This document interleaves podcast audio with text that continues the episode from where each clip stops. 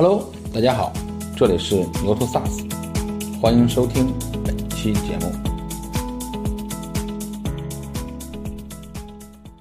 啊，我们认为说这个数字孪生呢，其实我们当年一二年开始的时候啊，啊，其实都没有听说过数字孪生这个词。我们当时定义自己做的事情呢，叫万物可视。嗯，就我们认为在万物互联的世界里，人们怎么和这样一个万物互联的数字化世界去交互啊？怎么去认识它、管理它？那我们觉得应该是有一个更可视化、图形化，甚至是一种游戏化的啊这样的一种管理方式。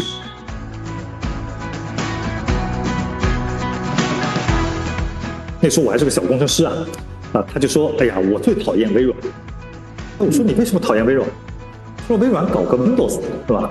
这个计算机 IT 这件事儿庸俗化，搞得谁都会用了，是吧？我们以前对吧？这个计算机是个很神圣的东西，我们要穿上白大褂，是吧？要那个呃进去之前要吹风，哎，再套上鞋套，进的是实验室，对吧？哎呀，敲的是一些别人看不懂的指令。”我，这个是个很高级的、很高尚的啊，一个科研性的事情，怎么现在就变成谁都拿个鼠标是吧，在那里搞搞搞，是吧？那其实这就是一个，呃，这也是代表了可视化的一种力量，因为 Windows 本质上是把传统的这种指令行的交互，对吧，转成了一种啊人性化的、呃可视化的 UI。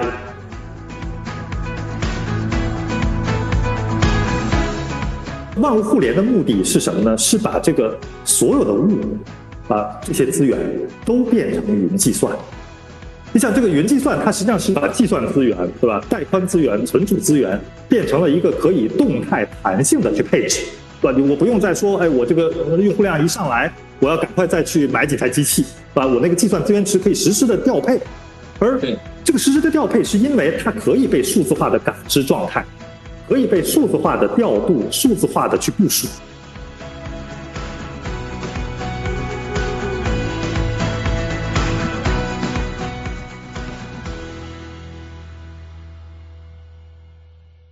先介绍一下自己和优诺吧。啊呃，我是优诺科技陈浩涵啊，大家好。优诺呢是一家做数字孪生的公司啊，我们是提供一套数字孪生的引擎工具啊，这样的一个技术站啊，来帮客户呢把他现实的这样的一个世界搬到虚拟世界里面去啊，而且呢实现和这个现实世界之间的一个双向的数据交互，能够在这个虚拟世界里呢去更好的认知、管理和控制这个现实世界。啊，等于大概是这么一个领域啊。刚才崔总在说，我们是坚持做真数字孪生啊。其实呢，这个所谓的真孪生呢，更多的是一种狭义的孪生啊。因为数字孪生从广义上来讲啊，你把现实世界能够产生一个虚拟的对应物啊，你也可以说是数字孪生哦。啊，我们为什么说我们是狭义的真孪生呢？是因为在这个 Garner 的定义里头呢。那它定义呢是这个数字孪生，呃，就是一个狭义的啊。它是说传统的像 CAD 呀、啊 BIM 啊，那建出来的这种虽然也是一个现实世界的这种虚拟的映射，但是它和现实世界之间呢是没有这种呃数据的连接的啊，没有数据的交互的。那也不是一对一的，对吧？因为你在 CAD 里面去创建了一个虚拟的物，你在现实中可以生产很多啊，并不是双胞胎的关系啊，是个母子的关系。啊，所以 Gartner 定义的数字孪生呢，就更偏向我们做的这种啊，是服务于现实的运营、管理、分析的。那它是每一个现实的物啊，有一个虚拟的一对一的映射，而且双向是数据交互打通的啊。所以这是我们说的这个真孪生的意思。呃，其实我们是先有了一个英文名啊，啊，我们现在英文名叫优诺啊，但其实最早呢，这个是是。我们叫 UI innovation，叫 U Innova 啊，是 UI innovation 把两个 I 合在一起啊。我们认为说这个数字孪生呢，其实我们当年一二年开始的时候啊，啊，其实都没有听说过数字孪生这个词。我们当时定义自己做的事情呢，叫万物可视。嗯，就我们认为在万物互联的世界里，人们怎么和这样一个万物互联的数字化世界去交互啊？怎么去认识它、管理它？那我们觉得应该是有一个更可视化。图形化，甚至是一种游戏化的啊，这样的一种管理方式。那我们就把它叫万物可视。那时候没有这么一个品类啊，我们自己想了这么一个名字啊，我们还去注册了一个商标。我们以为啊，未来这个事儿会被叫成万物可视啊，没想到后来被叫成数字孪生了。所以当时这个名字呢，我们就叫 U Innova 啊，UI Innovation 啊，就是一个用户交互方式的一种创新。呃，那么呃，为了要起个中文名啊，那就要选啊，U UI U 就是优喽，对吧？好的，美好的。那诺呢？呃，那可能那个诺言的诺呢，一个是也有人用啊，但是更重要的是，我们觉得是创新。那诺这个元素啊，是很有创新性的。怎么讲呢？就是它实际上它的英文就诺这个元素被命名是为了纪念诺贝尔。嗯啊，所以诺贝尔本身是一个那个发明家嘛，对吧？而且诺贝尔奖是一个创新发明的这样一个最高的荣誉，而且它的英文缩写呢就是 no。就是那个元素的名就叫 no，那我们觉得 no 呢，它就代表着一种不断的呃否定啊，不断的自我的否定，提醒我们说，哎，不能够停留在过去的认知啊历史的包袱上面，要不断的去创新突破。啊，而且呢，这个诺这个元素呢，它有十一种同位素，那么半衰期都很短啊，这个最长的一种，它的半衰期也是五十八分钟，不到一个小时。啊，所以也提醒我们呢，在这个时代里啊，世界变化的非常快，那我们需要不断的去创新，去跟上这个时代的步伐啊，所以用了这么一个字。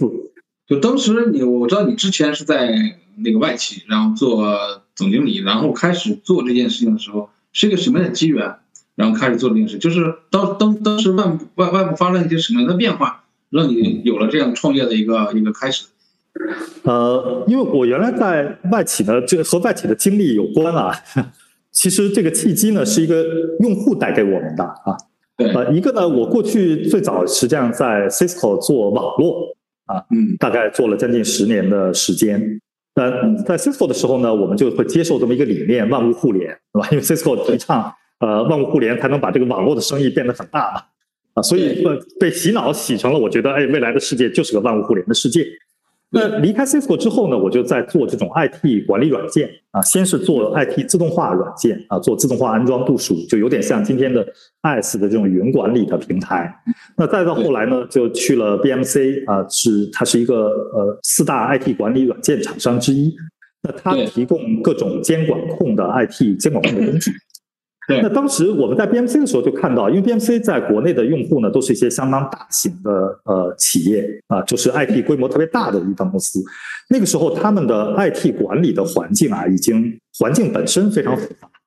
那 IT 管理的系统呢，也已经特别多啊，就是从底层的基础设施的管理啊，到网管系统管理啊，再到上面的呃应用管理啊、云管理等等。那么我们就会看到说。有的客户他已经里面的 IT 管理软件啊，多达几十套，甚至有上百套的。那每一套呢是在监控一类不同的 IT 的对象啊，或者是其中的某一类的数据，对吧？有的是日志的，有的是流量的。那么每一个都是这个，其实这个 IT 是一个整体啊，它是一个整体的复杂的多维的结构。但每一种工具呢，是从中间取了一个小的切片，一个侧面。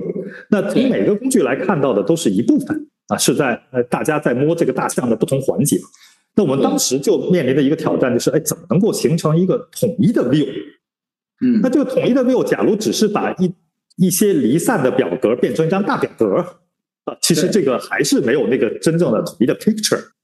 啊，所以到了一一年底哈，我碰到一个用户啊，是也是国内应该算是最大的最大的企业用户了啊，最大的这种呃国有企业。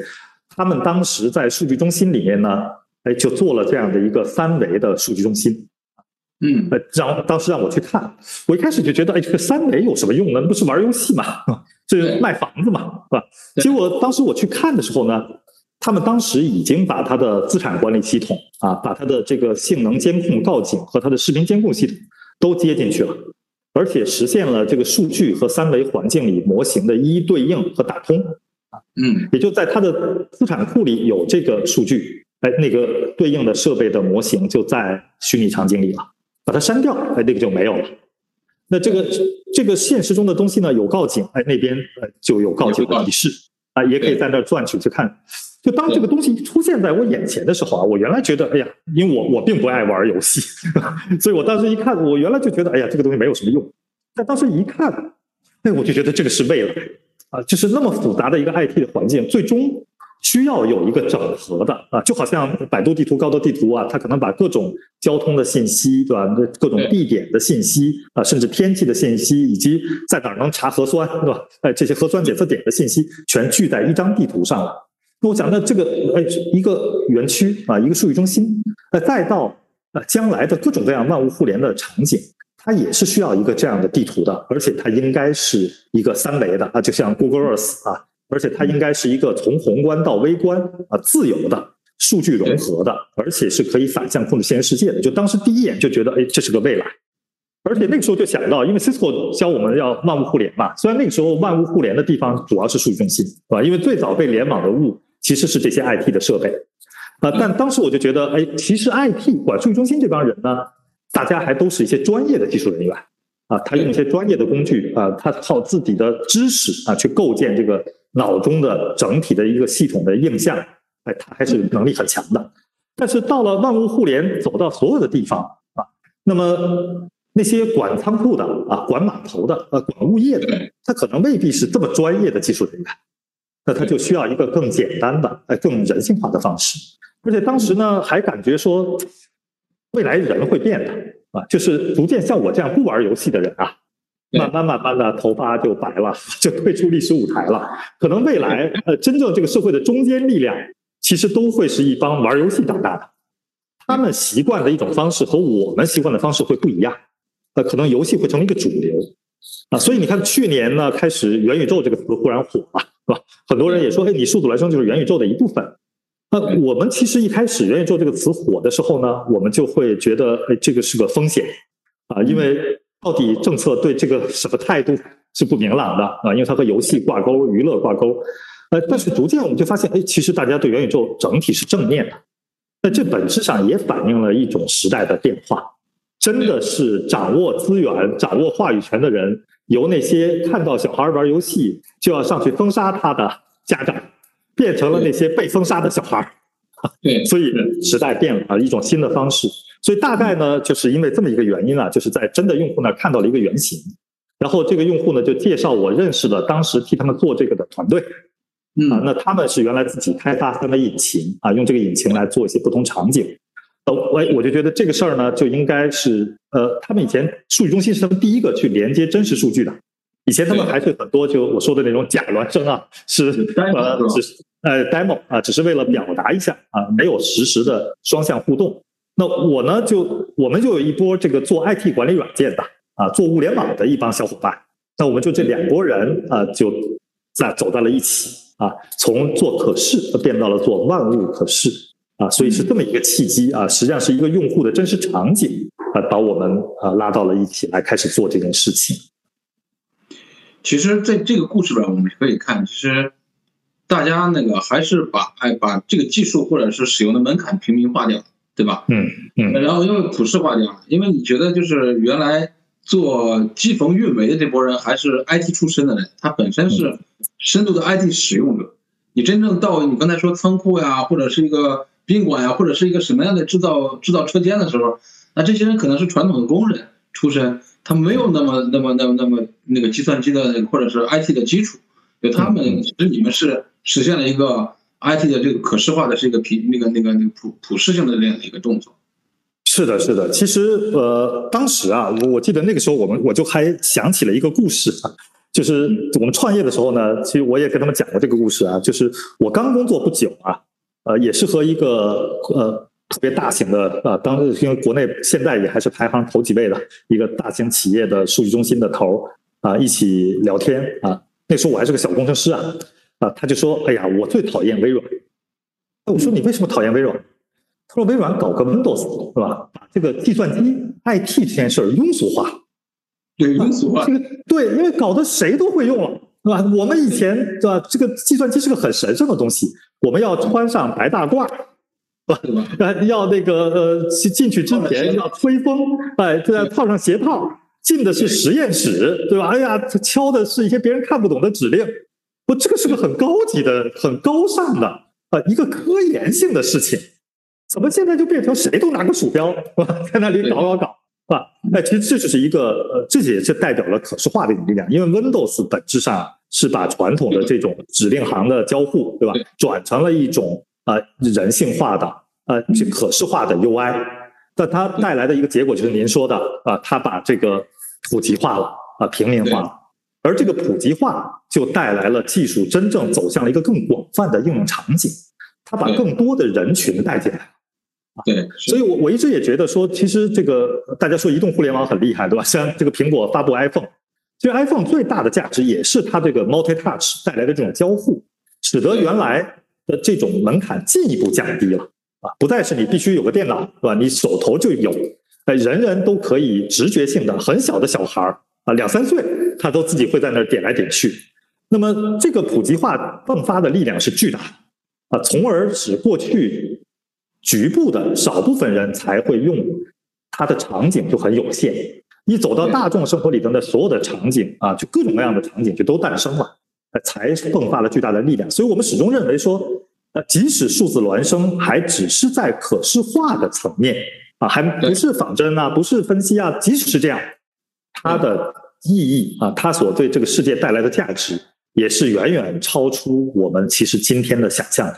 因为过去的这个进步就是这种门槛降低，就整个 IT 的每一波大的进步啊，从普通到互联网为什么发展起来，也是因为有了浏览器，啊，有了这个超链接，由原来大家要用 BBS 啊，就以前那种我不知道你玩没玩过那些 Mard 呀，那些老的啊指令行的。那变成了简单的鼠标点击出个网址，然后超链接点来点去，哎，把大家带过来，再到移动互联网，其实每一步都是这样的一个普及化啊，低门槛带来了一个巨大的飞跃。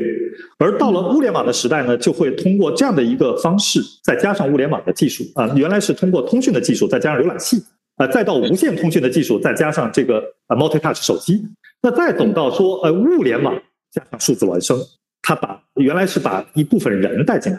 是吧？再把所有人带进来，再把所有的物带进来，呃，形成一个整体的人和物交融的呃一个元宇宙的数字世界。哎，我觉得这个数字孪生是会起到这么一一个作用的啊。嗯，对，刚才你你你在讲说，原来进机房或者进实验室需要沐浴更衣，对吧？然后 要要有，对吧？或者有很很强的一个仪式感，对吧？是的，是吧？普世化之后呢，大家这个仪式感没有了。对吧？就是所有人都可以了，就是我觉得这个这也反映就是一个这个世界的一个进步嘛，对吧？运输场景下的数字孪生有应用场景吗？嗯，其实看什么是数字孪生啊？我我刚才提了，就数字孪生本质上啊，它是有了一个虚拟的物的存在。这个虚拟的物啊，它可能是一个三维的模型，也可能是一个二维的图标。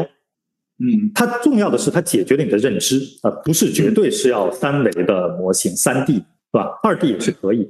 事实上，在运输啊，我说这个广义的运输啊，我们每个人今天都在用数字孪生的一种形式来做呃打车，对吧？你你假如去看那个滴滴打车的界面，呃呃呃，每个人应该都有啊，对吧？这个滴滴打车界面上呢，你一打开啊，其实它就是一个。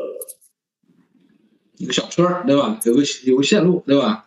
对，它有线路，而且呢，你看，你能看到你周围的车，啊，对，呃，你能看到你周围的车，那个每辆车，对吧？其实每辆车可能太反光了，每辆车是个图标，但它其实就是那辆车的孪生体。对，这辆车在动，它也在动，是吧？这上面还有个小蓝点儿是我的孪生体，我这个手机转一转，那个蓝点的箭头也会动，啊，那谁是传感器呢？是个物联网，谁是传感器呢？这个手机就是传感器。那它实际上呢？那我们说有没有这个地图行不行？没有这些车在上面显示行不行？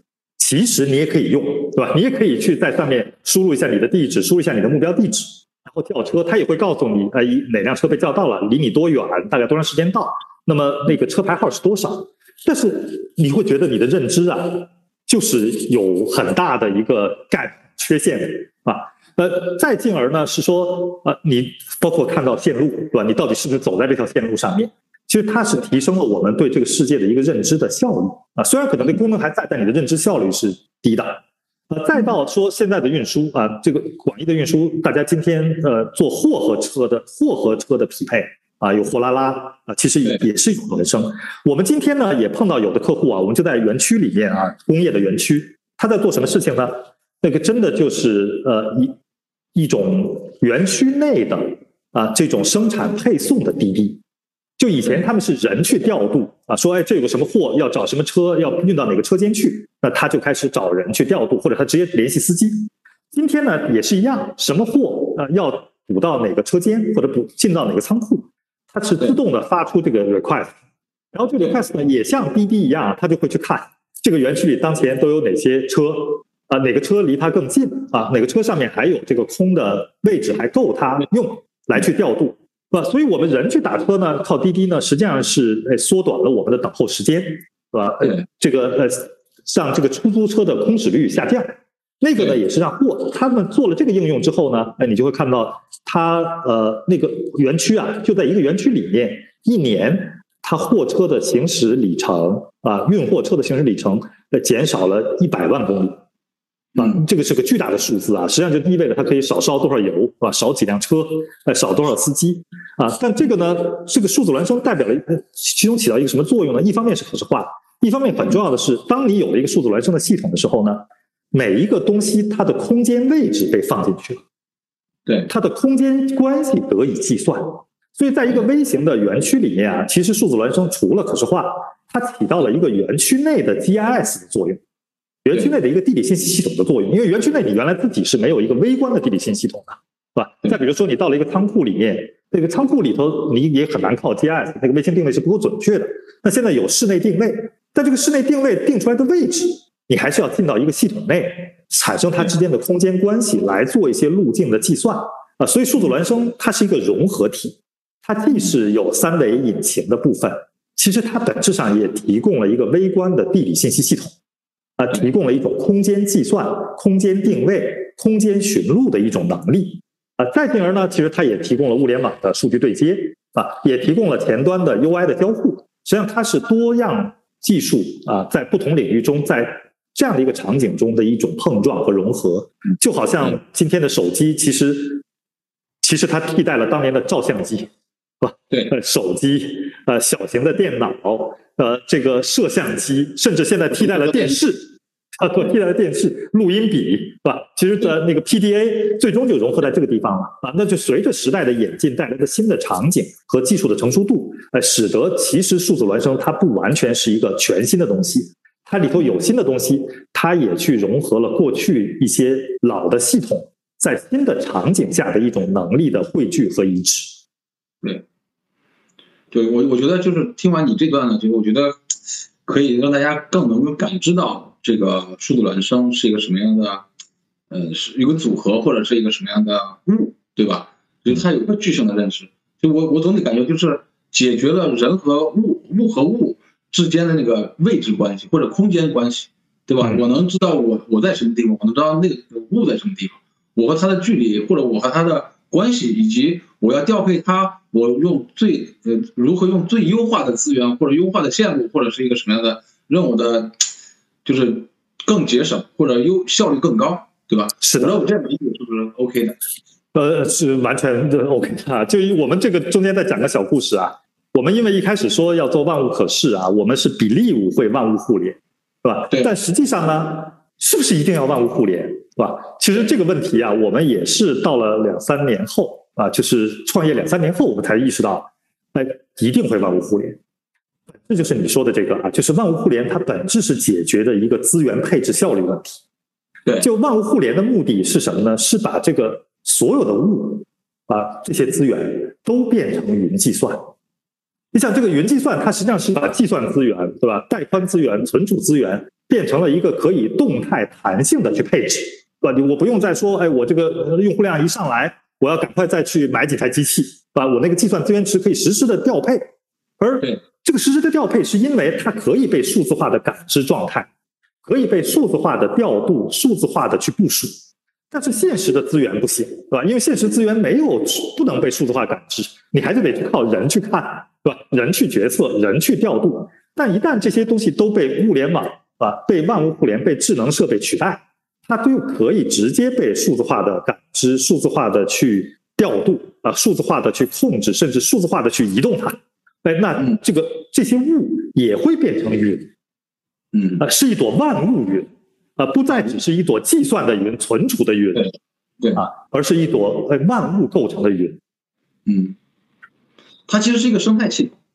生态系统对吧？因为原来原来我们说云计算，第一反应就是计算，对吧？存储这个资源。其实，那你万物所有的东西都数字化，被数字化之后呢，它其实是一个生态系统，对吧？然后我知道我和它的关系，对吧？我知道我如何去利用它，我如何如何去让它效率更高，对吧？如何能给企业节省成本、提高效率？我们做的不就是降本增效的事吗？是吧？是的，是的，这个背后还有另外两层东西啊。这个呃，再随便说两句啊。呃，第二层东西呢是说，其实数字孪生呢，它也是试图复制人认识世界的一种方式，嗯，从而形成一种公共认识。什么意思呢？就是其实这个孪生体啊，数字孪生体好像是个新的东西，对吧？对但实际上世界上早就有孪生体，就我们认识世界就是通过孪生体来认识的。就任何一个东西，比如我拿起一瓶水啊，那这瓶水其实在我脑子里是有一个意识孪生体的，我脑子里是有这瓶水的啊。对然后我我扔一下这瓶水，然后我把它接住了。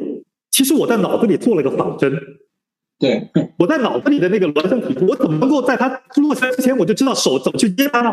我实际上在脑子里是有一个意识孪生的模拟的，我脑子里就会知道哦，这个扔上去它会怎么下落啊？我做了一个轨迹的仿真，我脑子里也有这只手，呃，做了个判断，我脑子里有一个手的孪生体，是吧？它落下去，我手去抓能抓住它，我我一放真的就抓住它了。实际上我是通过这个意识的孪生体去认识世界。但是用什么来联网呢？是用我的眼睛，对吧？这个触觉、呃视觉、声觉、呃听觉，哎，然后呢，我做了模拟之后，我再指挥我现实的呃去做。你看人有时候啊，那个有的人他因为工伤啊，或者因为事故手被切掉了，但他还以为自己有手，他会伸出去抓，那伸出去才发现手没有了。实际上是他脑子里的那个手的孪生体还是在的啊。所以其实每个人看世界，任何一个东西，每个人都在脑子里是为他创建了一个意识孪生体的。但是同样的一个东西，不同的人创建的孪生体是不一样的。你看，呃，那个原来朱光潜就说过啊，他说看同样一棵松树，那这棵松树呢，一个三个人看是吧？一个是园丁，一个是植物学家，一个是个木材商，是吧，他们眼睛里这棵松树是不一样的，他们调出来的数据信息也是完全不一样的。这实际上就是他们各自创造了一个自己的孪生体，上面迎接了他的一种认识。但是人的这个意识孪生是个性化的，啊，是相对有点模糊的，呃，有时候是比较跳跃和碎片的。但这个数字孪生呢，哎，它是一个比较确定性的，而且每个人可以把他心目中的那个孪生体要有的信息、要有的指令、要有的操作、要有的状态放上去，形成最终凝聚成一种公共的意识孪生体。它形成每这个由个体的一种意识世界，变成我们一个企业的，甚至是一个世界的一个群体的意识世界，用这个世界呢产生一个统一的认识。当然，这个认识可能是取决于你用做什么业务，是什么场景。哎，同样的一个园区，你可能是从安全保障的场景，和从这么一个什么核酸啊防疫的场景，哎，和从一个双碳啊节能啊这样的一个场景，每一个场景你可能你产生的孪生的方式、孪生的场景是不一样的。但这些呢，就可以形成这个数字孪生系统里的不同的层级，从而凝聚了多维度的、多样化的、多功能、多用途的一个意识共识。哎，这是数字孪生的一个再深一层的概念，它本质上是复制人的意识孪生，但是形成一种公共孪生。吧？哎，再一层呢，就是意识孪生，它进一步，它不只是让你可视化的仿真，它是可以模拟现实世界。也就是说，比如说这个这样的一我们的所谓的真孪生啊，其实我们的孪生体，你只要创建为这个东西创建一个 ID，这个孪生体就存在了，可以没有模型，是吧？你上面挂了一个三维模型，这个三维模型只是它的一种可视化属性。这个三维模型定义了它的空间的呃这个形状，呃它的色彩，呃这个图案，哎，当它有了这个孪生体身上有了这个模型这些属性，你的孪生引擎里又有了渲染引擎，你就能够以这个形状和样子被看到。这个引擎是什么呢？这个渲染引擎是什么呢？实际上它是自然界中的光。对。这个三可视化模型只是三维模型，只是自然界它的这些视觉元素。但是现在你可能在上面又加了一个属性啊，这个属性是它的重量，你说它重啊呃三百克，然后你的这个引擎里面呢又有了物理引擎，你一松手它就掉下去。啊，假如你没有物理引擎，你松手它也掉不下去。所以这个物理引擎这部分功能是什么呢？它模拟了自然界中的重力。嗯，啊，哎，你现在说，哎，我这个上面还有材料属性啊，它是一个什么样的材料？可能是一个弹力比较强的材料。你这里头呢又不是一个刚体力学的计算啊，你有了弹性的计算，哎，它就会哎，在这个像球一样在蹦，哎，弹起来，然后慢慢慢慢慢慢在减弱。所以其实引擎是再造这个世界的自然法则。嗯，孪生体是再造这个世界里的物的各种特性。当这个法则和特性能匹配，就会产生它像现实世界一样的一种行为，或者一样的给人的一种感受啊。所以是由孪生体再加这个引擎，引擎提供了空间，提供了自然法则，把孪生体提供了物的一种再现啊，在这个里头的一种特性的复制，那它们就构成了一个完整的系统。只不过呢，大多数做数字孪生的客户也好啊，厂家也好，往往先从渲染引擎做起，因为先要看到，先要这个意识形成东西是吧？对，啊，因为上帝创造这个世界的时候呢，他也是说要有光，然后花了六天六夜啊，才造了这个世界啊，所以光啊渲染呃是第一步。呃，但是为什么大家做各种引擎，后续就不断的有物理引擎，对吧？然后可能又有了很多流体计算的呀、电磁波的呀等等，它会不断的往上去叠加法则，而这个孪生体上面的特性也会越来越丰富，它能够被这些法则所驱使啊，而且它们互相之间有交互的行为，所以最终是再现整个世界。明白，明白。因为原来我们觉得数字孪生离我们很远。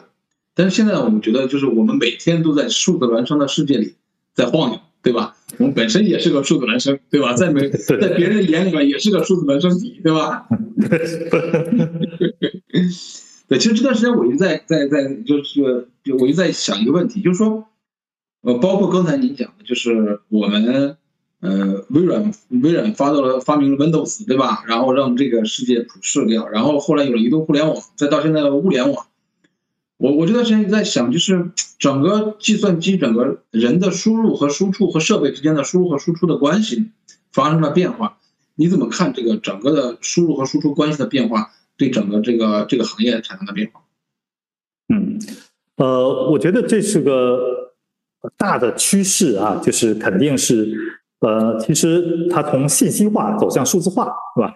呃，很多大家老讨论什么是信息化，什么数字化，到底有什么区别啊？呃，这好像也没多大区别，但是这里头我感觉呢有很多维度啊，其中有一个维度是您说的这个维度，就原来这个信息化呢更多的是人啊，比如信息化时代，咱们去搞很多 OA 系统，对吧？这些这个公文流转系统啊，甚至包括 ERP 系统，其实都是人去观察世界。人去录入信息，是吧？人再去读取信息，然后人再去决策，人再去传发送新的信息，指挥别人，别人接收到信息再去做事情，是吧？是中间都是以人为这个信息的获取啊，这个分析和最终去击戳信息做事情的一个节点的。但数字化呢？哎，其中的一个特征是在人在中间消失了。啊，是机器自己去获取啊，传感器啊或者设备自身就可以吐这些信息，然后呢，决策也变成机器去决策了，啊，那再进而呢，这个行为行动也是机器去行动了，那这样的一个变化是是必然发生的，因为为什么呢？就我我感觉有很多原因啊，其中几个几条，比如说第一个就是，哎，这个机器它像您讲的，它更准确，对，它不会带来人的失误啊。第二。它更实时了，对，速度更快啊！基本上人你去看了再去录入，是吧？第三个还有非常重要的啊，它数字化了之后，它变成了一个机器可理解的东西。嗯，现在大家搞这个 NPL 啊，自然语言啊，对吧？就是说为目标是让机器能去理解人的信息，是吧？但数字化这个东西，因为你开始采集的时候，你就要定义好你这个到底采集的是什么字段，那个到底是什么属性，所以这个东西呢，它天生的就被机器理解了。因为机器的问题是你没定义过的，很难理解啊。就是人机器无法生成新概念，是吧？他也无法认识认识一个他没有被教育过的、没有被定义过的概念。而在这个系统里头呢，因为你采集的时候你是定义它的，否则你都不知道填到哪个字段里面去，所以它就能被机器理解了啊。而进而呢，它的颗粒度就变得对象化，它就更细了，它原子化，从而可以使得这个很多我们过去传统的一些行为活动的模式被大大的改变。再再举个例子，就就就呃，或者就说刚才滴滴这个例子吧。其实我觉得滴滴是个很好的案例啊，就也是个数字化的案例。呃，以前呢，这个我们去说叫辆车来，对吧？那叫辆车来，呃，也可以打电话给出租车公司喽，啊，那你要去呃跟他讲，是吧？然后他去帮你找车，其实他也很难精准的去定位。然后我跟他讲我在哪。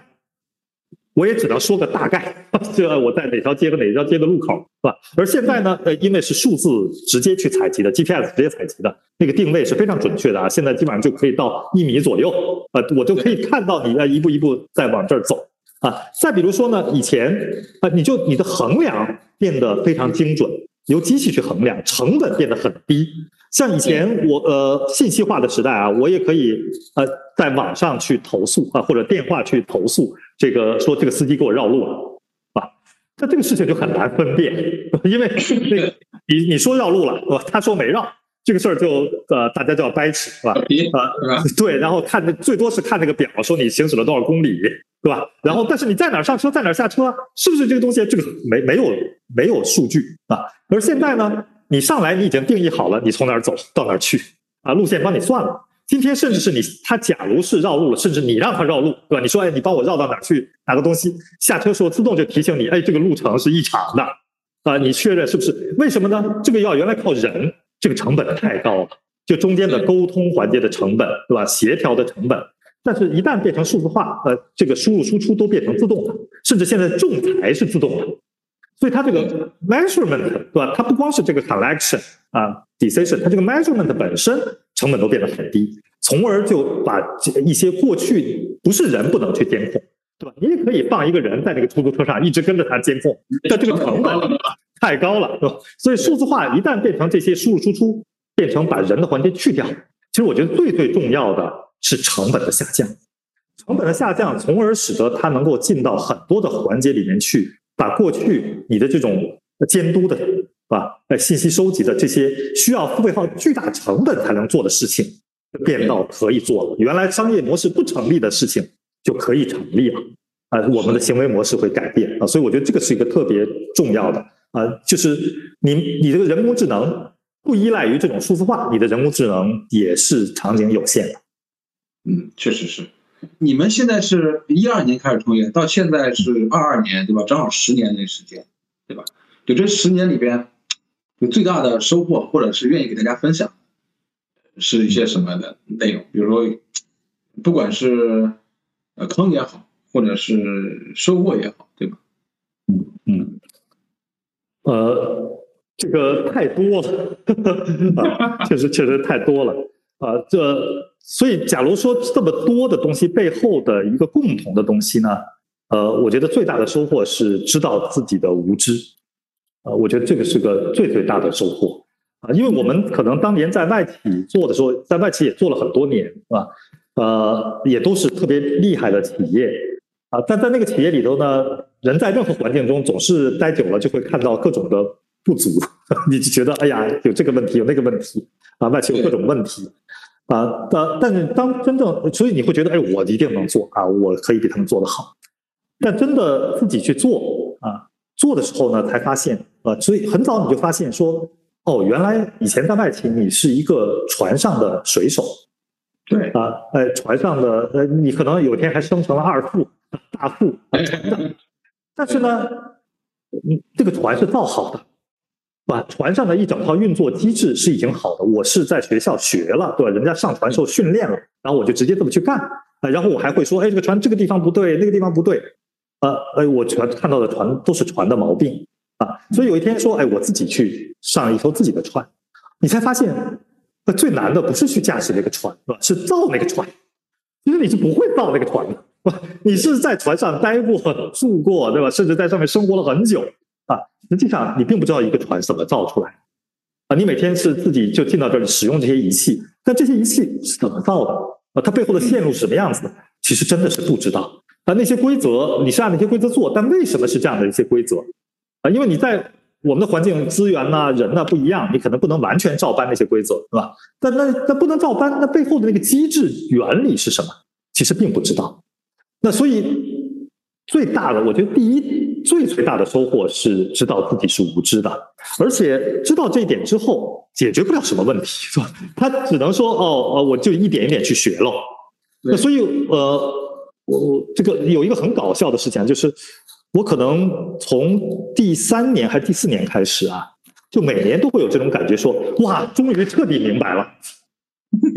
彻底明白了，懂了啊！每年明白一次是吧？对对对对，哇！到第二年发现哇不对，哇又是一层，那逐渐一层一层的往下走啊，所以你每年你会发现呃新的无知啊，所以最终呢，当几次这样重复之后，你就明白真的是无知，只是你还不知道你对什么无知，但你的无知是确定的。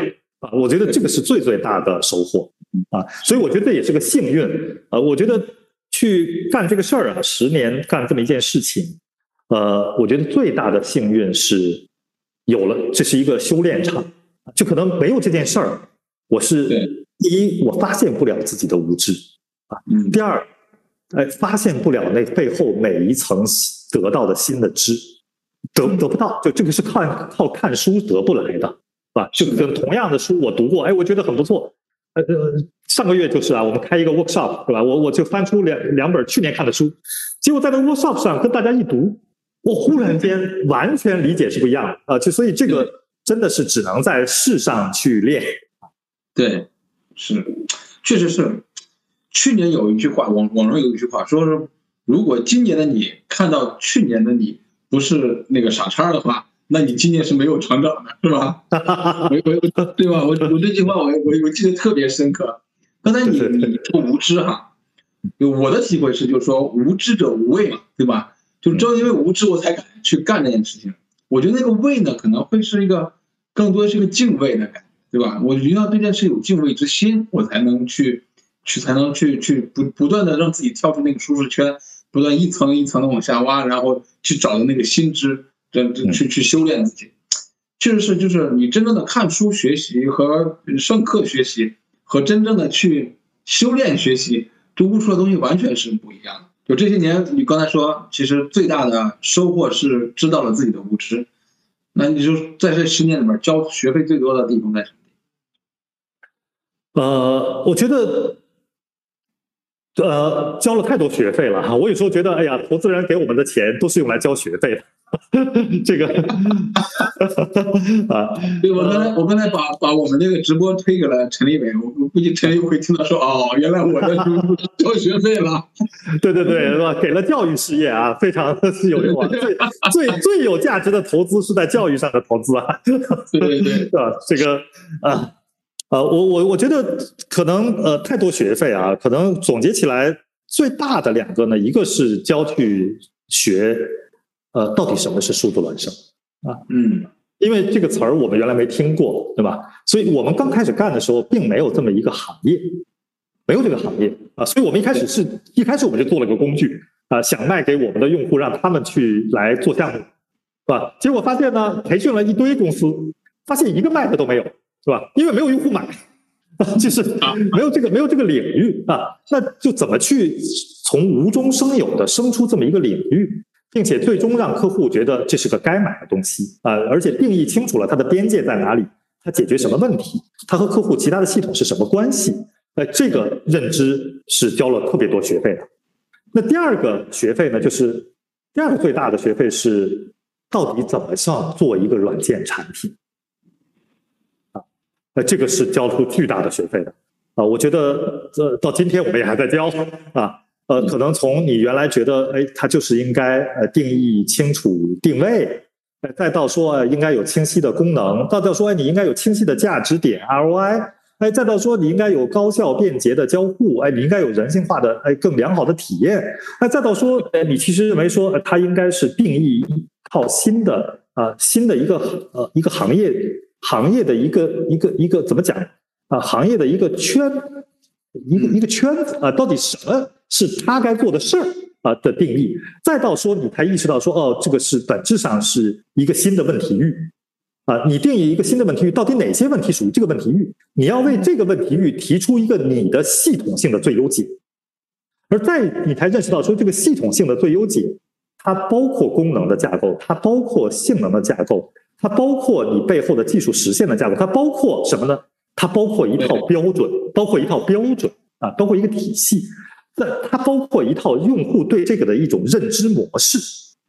再进而你才发现说，哦，原来一套标准不是说简单的去呃把你做的事情描述出来啊，规范化，它背后是定义一套概念模型。再到时候，你才发现说，哦，其实你从读那些产品的书，读什么？你最后发现，你应该去读逻辑哲学论，你应该去读呃那个认普通认识论，对吧？哎，你应该去读这这个逻辑学。呃，本质上，我最后你才发现说，哦，其实中国人有一个做软件、做这种新的问题的一个系统化的东西，有个挑战是，呃，其实我们在天生的哲学基础上，对，其实是缺一点东西的。就是因为你去定一个新的问题，你要为它建立一套话语体系的，对啊，那个标准背后是一套话语体系，是一套概念定义啊，是一套关系定义，是一套对这个世界的逻辑建模。而这个东西一开始可能我们就没有那么重视这个事儿啊，就就你把功能做出来就可以了吗？实践就行了吗？但你对真的一个问题去做一个系统，你是要为它创造这样一套概念模型的。而呃，而我们中国也学哲学了，对吧？我们中国人可能天生的，我就发现，但是和西方学哲学呢？大家的那个文化基因还是不太一样啊，就是我们说哲学家，可能每个人，我们说中国的，我们说孔子，对吧？老子、呃，庄子、韩非子，哎，我们每个人大概不光能说得出名字，知道他什么时代，哎，我们还知道他大概的那个理论是什么，啊，大概他这个的是背后他对世界的认知方式是什么，啊，他说过的一些话也知道。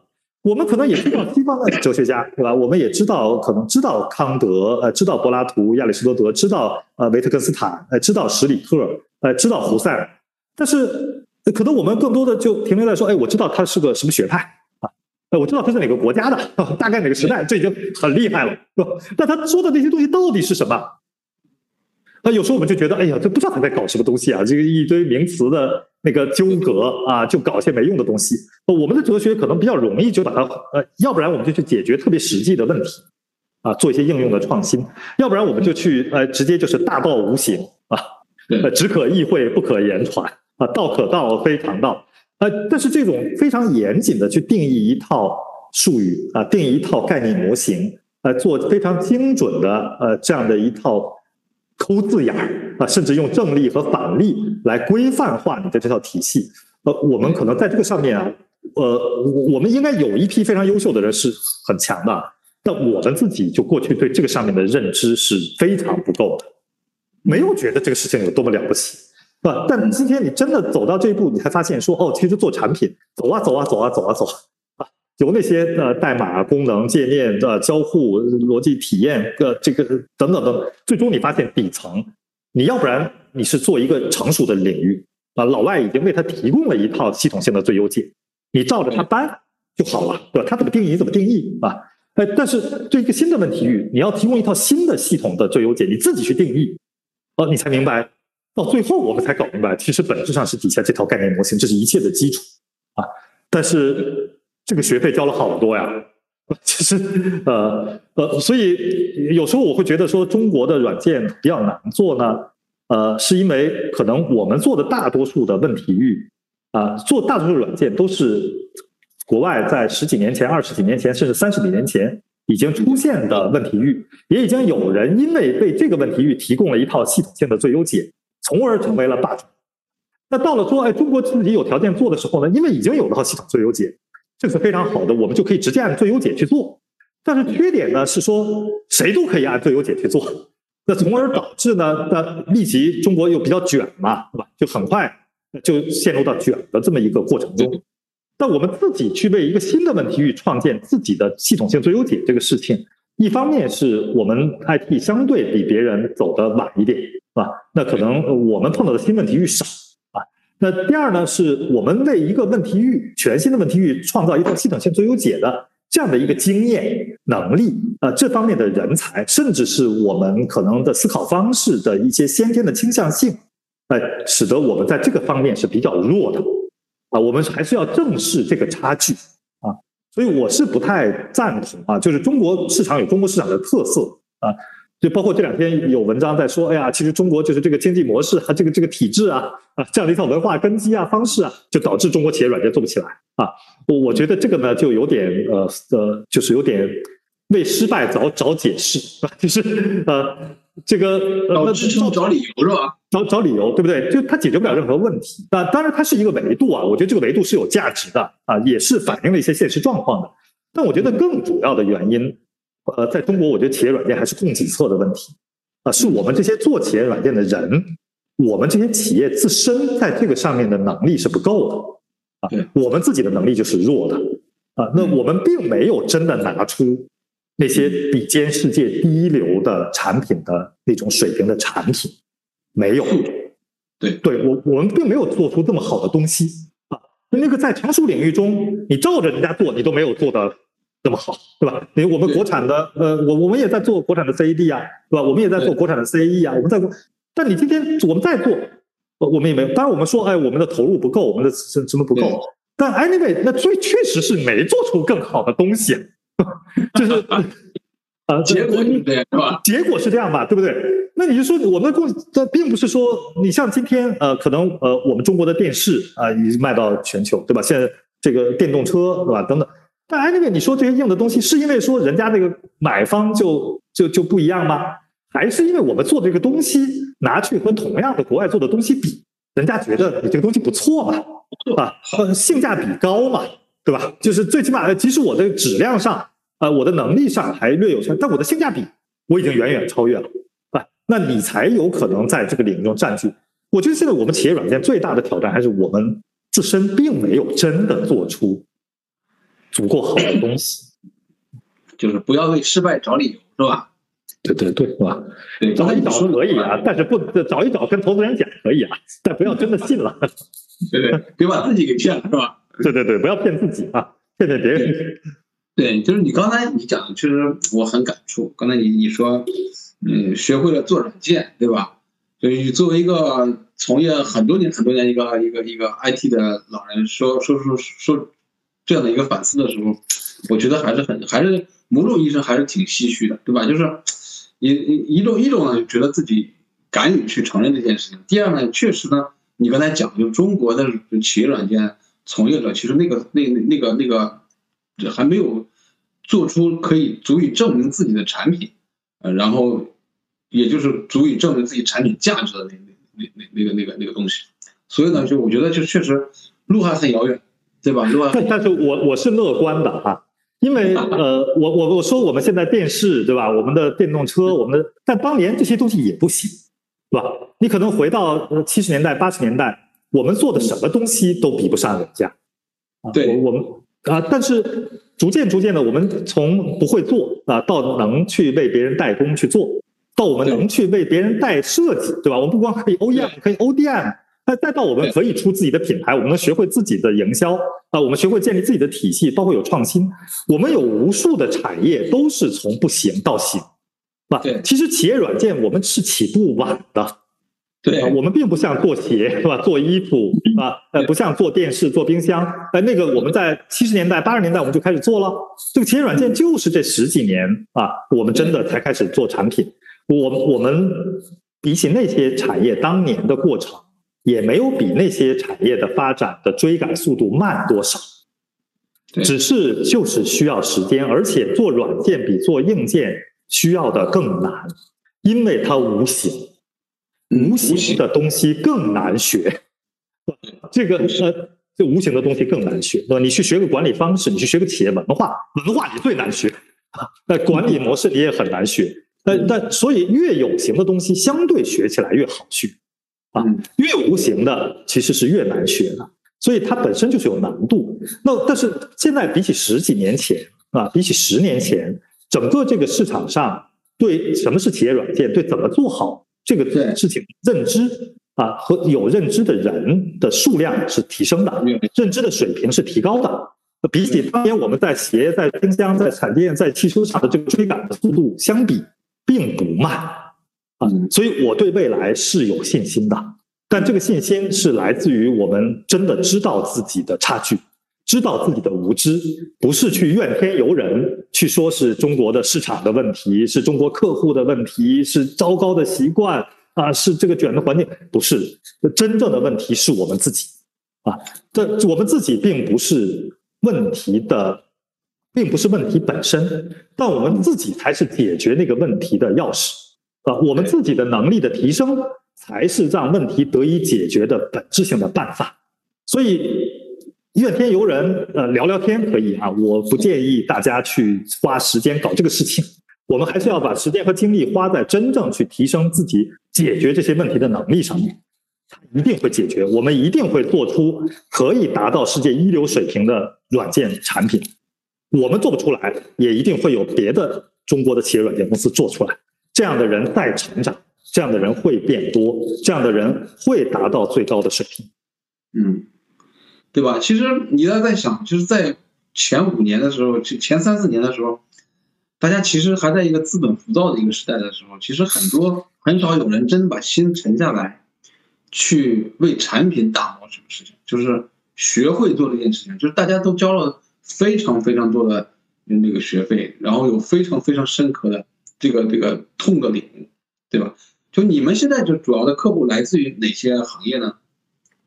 呃，我们其实因为做数字孪生嘛，它是为了万物互联的万物可视，所以我们其实主要是提供这个工具引擎呢，去给这些物联网的从业者啊，他们去做各种呃智慧园区啊、智慧工厂啊、智慧医院呐、智慧校园呐、智慧城市啊这样的一些项目的落地啊实施，这样的一些呃。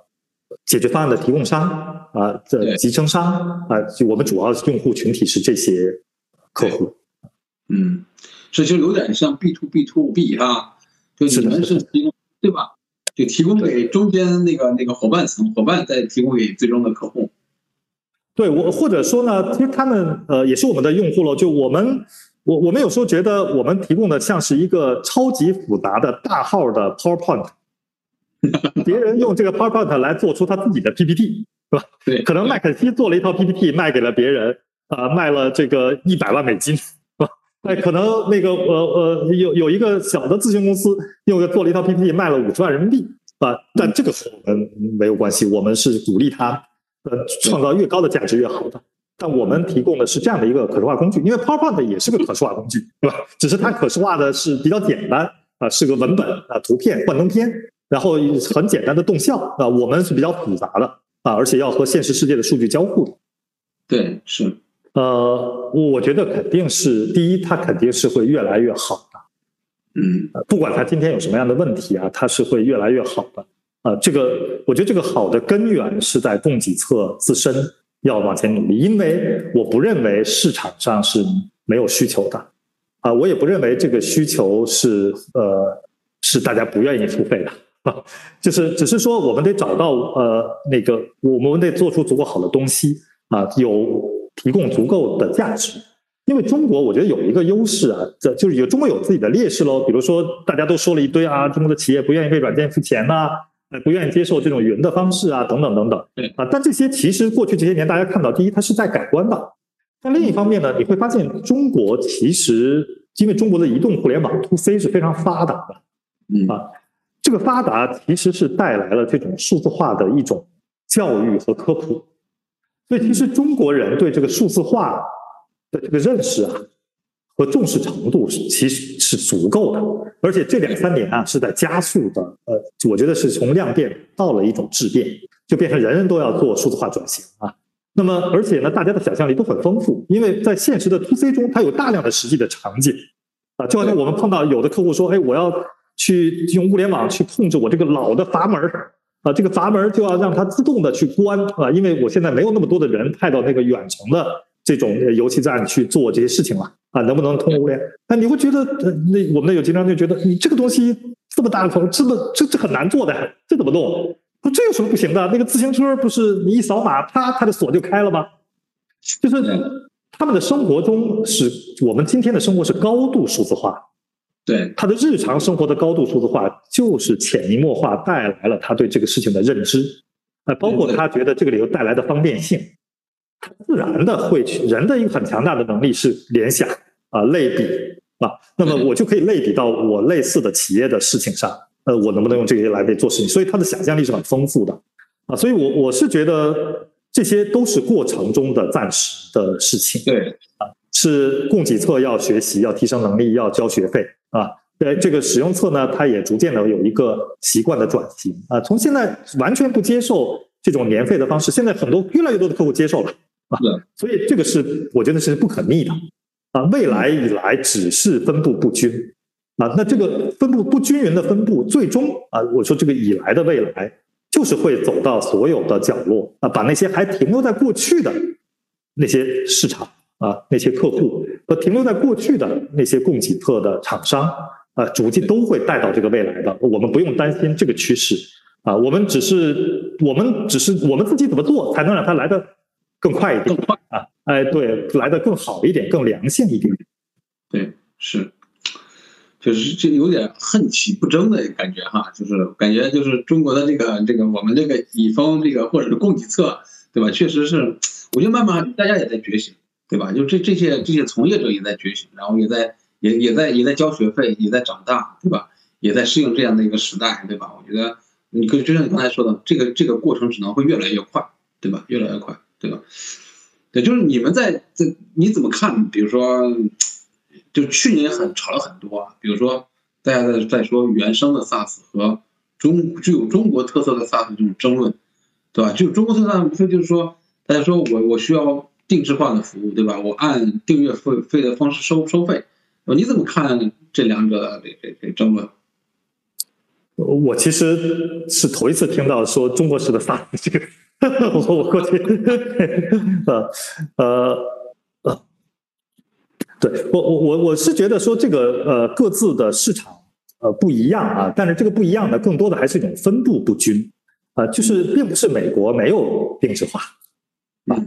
呃，也不是美国没有这种所谓的中国式 SaaS，是吧？只是可能它的比例低一点，啊，呃，在中国的这个比例会高一点啊。那这个呢是有这种风土人情 的区别的，是吧？确实，因为呃，美国相对职业化的程度高一点，就它同一个行业的管理的标准化的程度高一点，哎，我觉得这个是是个不争的事实，但这是它社会成熟的表现。但另一方面啊，你也可以说。啊，这是中国在发展中的一个表现，就是就美国说今天说中国你不是发展中国家了啊，你不能算发展国家，中国是个发展中国家，为什么呢？因为中国的每个行业都也还没有进入到一个完全专业化、职业化、标准化的地步，大多数行业都还没有进入到，那这次自然带来了啊，蛮难是那么标准化就能够满足所有人的需求的。啊，所以我们的这个方面的比例啊，在中国可能会高一点啊，这是这个决定的啊，但这个是未必是坏事啊，未必是坏事，就也许对做具体做某一个 SaaS 服务的某个厂家来讲是坏事啊，但对整个中国对这个国家来讲，是不是真的就是一件那么坏的事呢？我觉得是存疑的啊，就是这个。呃，标准化带来了高效率，啊，带来了各种的东西，但是某一种程度上，它也可能带来了一种僵化，嗯，僵带来了一种固化，是吧？那当然，呃，大家都希望说高效率喽，希望标准喽，对不对？呃，但是这个标准呢，时间久了也有问题啊。所以这个世界的万物啊，呃，福兮祸所倚，啊，祸兮福所伏。所以我我我是想呢，这个呃，我们既然身在这个环境中。我们还是要多看这个环境里的那些机会的部分，啊，那些积极的部分，呃，那些我们可以给我们带来不一样的，呃，那种超越的机会的那些因素，啊，那些负面的因素去看它，就老觉得说，哎你你看，因为这个，所以我没法像美国一样。你为什么要像美国一样呢？对吧？就是那每个国家的 SaaS 不都应该是自己试的吗？因为确实我们的。呃，我们的客户是中国式，是吧？我们的市场是中国式，我们的社会是中国式，呃，那你自然会有一个中国式的 SaaS，但这里头就长不出来一个更好的模式嘛？未必的，未必。未必的，可能大家忘记了，我觉得是因为大家忘记了，在互联网泡沫的时候，在在互联网泡沫的那前后的两三年啊，呃，中国的互联网 to C 的互联网也是在哀嚎的，是的，对吧？就是也在照国外学，但是哎，为什么人家雅虎这么做，哎，就就就就流了？对，我我搜狐怎么就，对吧？这个哎，为什么 eBay 就可以这样，对吧？为什么我淘宝就不行啊？那大家现在是觉得，哎呀，to C 好厉害啊！你看 to C 我们就可以像那个美国一样，他们忘记了当年也曾经有一个相当不短的阶段，对大家也在去问，啊，这个中国式的互联网平台能有吗？中国式的，呃，对对对，但但是呃，后来你会发现说，哎，有可能你还能比在某些地方、某些领域，你还能比美国的超越它，对吧？你还能逼着马斯克，呃，在那儿这个呃不回家呃、逼着大家把 Twitter 改成微信，对吧？其实这个啊，这个你在那个时候也是没有想到的啊，所以我觉得呃呃没有必要去纠结这个事情，是吧？每任何土壤里都能长出最美丽的花朵，但是它们一定是不一样的美。对，是。最后一个问题啊，就是你怎么看这个生生态的那个那个话题？比如说像现在国内的这种生态，也也它其实也在一个发展的过程中嘛，对吧？你对你对生态的这种这种状态或者看法，或者未来你们对生态的这种认知会是一个什么样子？呃，我想两个方面，对吧？一个是我们自己在提供工具给我们的开发者啊、所以我们自然自己就得打造一个呃生态啊，所以我们也在做一个生态。你看我穿的这件衣服叫物联森友会啊，这就是我们试图打造的一个生态啊。我们希望，因为我们的工具的使用者都是物联网的从业者，那我们也发现了物联网的这些从业者，他们小的集成商，对吧？前端的各种解决方案提供商，他们一方面需要我们的工具啊。呃，我们也希望呢，把工具提供给他们，他们可以开发一些插件、资源回流到上面来，形成一个小生态。我们一方面呢，也想把它延伸到更大的一个生态，因为我们也看到呢，呃，物联网是一个比较高度碎片化的行业，这个需求方和供给侧都非常碎片，那之间的这个资源匹配的效率非常低啊，就是就跟当年有滴滴之前我们打车的方式一样，还是要靠找朋友介绍。所以我们也在试图说，能不能用数字孪生这种元宇宙的方式。去打造一个虚拟的元宇宙形态的呃一个物联网的产业元宇宙啊，这是我们也想打造的一个更延伸的生态。那另一方面呢，就说和其他软件和其他工具啊和其他系统之间，大家能不能共同构成一个生态？那我觉得这个生态肯定自然会形成啊，一定会形成。只是它取决于几个方面，一个方面是大家随着那个逐渐的越来越成熟，每一个。企业它自身的定位越来越清晰，啊，不再想的是什么我都可以做，啊，大家都能够各自术业有专攻。第二呢，随着每个企业它自身对产品的认识和打造产品能力的提升，它能真的把自己的东西变得越来越标准。嗯啊，因为今天你你在国外，为什么像任何一个小的工具啊，它都可以用一个很小的事情就做起来？因为那个生态大家都是有开放的 API 的。对吧？有标准的接口的，是吧？会互相之间也是开放，你可以快速的和各种整合，甚至竞争对手之间都可以很容易的去整合，是吧？但在中国呢，那我们要随着市场的成熟度，我们对产品的认识和开放的程度，哎，慢慢慢慢这个会建立起来。但我觉得这几个方面啊，就光定位本身越来越清晰，哎，对产品自身的能力越来越强，对这个标准越来越标准化，越来越开放，这几个从现在的发展过程中来看，都是。朝着一个更积极的方向在走的，啊，快慢啊各自不一样，但是大的方向都是朝这个方向走啊。我们也在努力做这样的事情。我们是把自己，我们明年初就会把我们的这个底层的引擎啊开源出来，开源啊，对，到明年中我们也会把我们自己建立的整个的这一套资源的标准啊和数字孪生这套标准也会开源出来啊。那我们也希望说，哎，你可以用我们的工具来付钱。你也可以基于我的东西啊，你将来不想用了，你可以自己做自己的工具，啊，那那我们共同做的是一个生态，只要这个生态繁荣了，那那我们相信我们作为一个生态的呃这样的一个重要的贡献方，那自然是会有收益的啊，所以我觉得这个是是就是一个成熟度啊，会慢慢一定会起来。嗯，对，刚才你我我其实你今天一出镜的时候，我就想问你说你这个 T 恤上是是什么字？为什么是物联森友会呢？森代表什么呢？是要打造一座森林吗？呃，这个有三个含义。第一个第一个含义呢是，呃，森呢它是 Internet of Things 啊啊，就是那个那物物联网的物啊，它英文你可以把它音译成森啊，因为我们自己的那个呃这个数字孪生的这个引擎的技术站，我们叫森 GS 啊，所以我们就把它叫呃森啊，这是第一个含义啊。第二个呢，是因为有一个游戏啊叫动物森友会。啊，动森啊，动物森友会，这是任天堂的一款游戏。有人说它是最接近元宇宙的一款游戏。游戏啊，那是每个人可以在里面有一个你自己的岛啊，去经营和建设你自己的岛，还可以到别人的岛上去访问。那我们呢，就是希望为每一个物联网的企业提供一个他自己的岛，他可以把他自己的物联网的方案啊，自己的对物联网的理解，自己的设备全都放到这个虚拟的环境中，而这个岛可以无限大，对吧？因为你现实中解释一个物联网方案。不是每个人都能有真实的展厅的，这个展厅也无法复现很多宏大的场景。但在虚拟的世界中，你那个展厅想象地球那么大，你也可以，是吧？但是我们为每个人提供一个地球啊，你可以去把你自己所有东西放上去啊。所以我们是一个呃物联网领域的动物森友会啊，所以这是第二层含义啊。第三层含义是因为我们在讨论这个事儿的过程中啊，这个事儿其实讨论了一年多才逐渐成型，我们觉得哎要朝这个方向去走。啊，那讨论过程中呢，有三次重要的三天三夜的 workshop。那每次 workshop 呢，呃，开完之后，我们都才发现，哎，这个开会的地方都有和樟树有深切的关系啊，有这个，呃，这就是每次都和樟树有缘啊，啊，就是哎，最后我们觉得这是三棵樟树啊，所以我们今天的会议室啊，我们的那个办公室的里头有个会议室，里头有棵树啊，就是呃。一棵樟树啊，所以呃，这三三个木啊，嗯，三个木就是森喽啊，所以所以是有三层森意啊。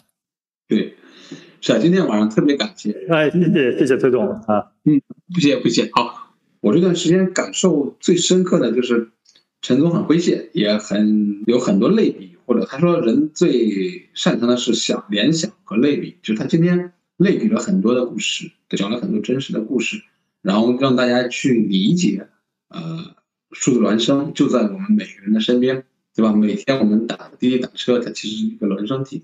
包括他他提到了说，我们每看到的一个物体都是一个意识的孪生体，孪生体。对，刚才也在在讲，就是我们在这个发展的过程中呢，其实就是机器在逐渐的代替人的这个过程中呢。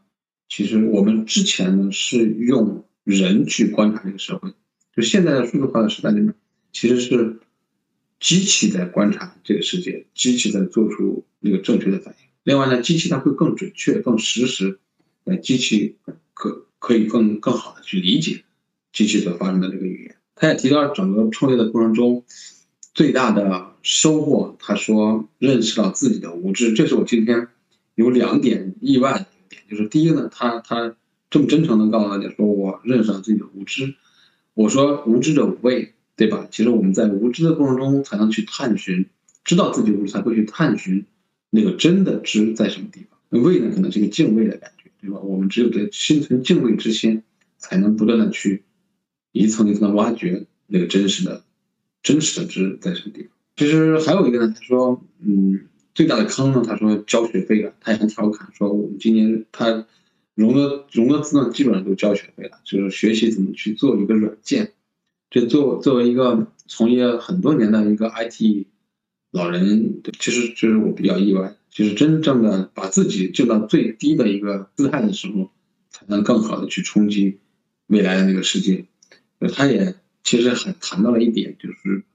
嗯，不要怨天尤人，对吧？中国的市场一定会长出中国的不同的花朵，每一枝花朵呢，都会开得很绚烂。我也期待我们未来中国的 SaaS 和整个中国的这个数字化的产业呢，找到自己属于自己的方式，然后绽放自己不一样的美丽。好，今天晚上感谢大家陪伴。好了，本期节目到这里就结束了，感谢大家的收听。请订阅本栏目，下期再见。